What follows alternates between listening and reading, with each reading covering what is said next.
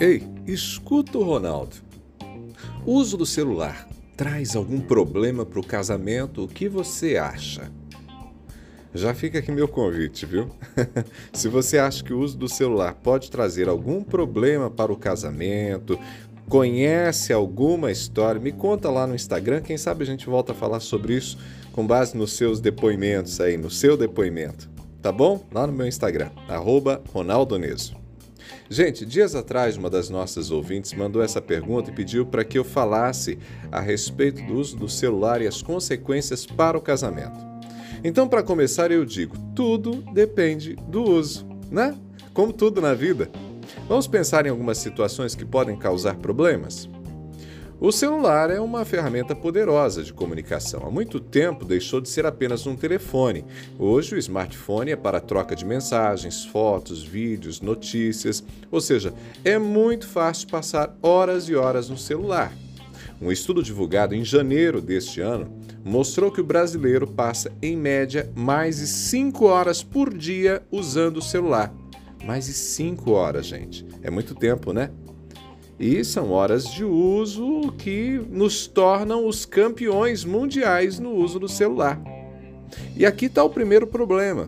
Quem fica tempo demais no celular pode deixar de dar atenção a pessoas importantes, inclusive ao parceiro ou à parceira.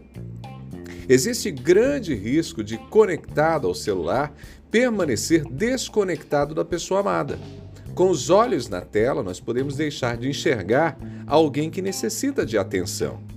Se a nossa parceiro, nosso parceiro se sente ignorado, ignorada, o afastamento emocional se torna um caminho esperado e a distância depois de instalada, gente, não é nada fácil de ser superada.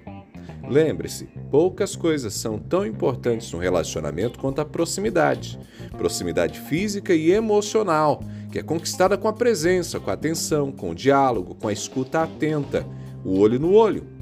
Um segundo problema: o celular nos coloca em contato com um universo de conteúdos e também de pessoas. E aí, a tentação ronda o tempo todo.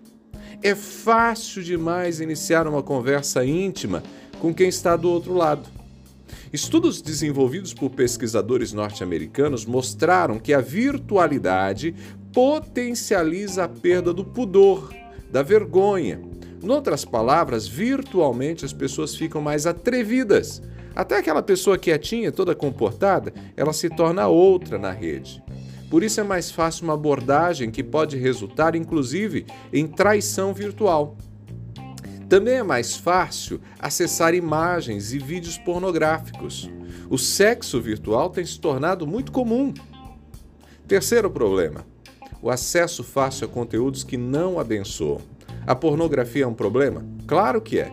Mas ficar horas vendo piadinhas, teorias de conspiração, informações superficiais descontextualizadas emburrece. E mais que isso, anestesia nossa sensibilidade. A virtualidade provoca a perda da empatia. Essa é uma das razões, inclusive, para o clima de ódio que a gente vê hoje nas redes sociais. Anestesiados, nós perdemos parte da nossa capacidade de aproximação real com as pessoas, e isso afeta diretamente a comunhão dentro do relacionamento e para nós cristãos interfere diretamente na prática espiritual. O tempo para o estudo da Bíblia, leituras abençoadoras, oração, o tempo para tudo isso é esvaziado pelas horas perdidas no celular. Dias atrás eu ouvi um pastor afirmar: o Instagram, o Facebook e outras redes sociais são a prova de que não nos falta tempo para oração. O que nos falta é priorizar o reino dos céus. E para um casamento, priorizar o reino significa cuidar do relacionamento.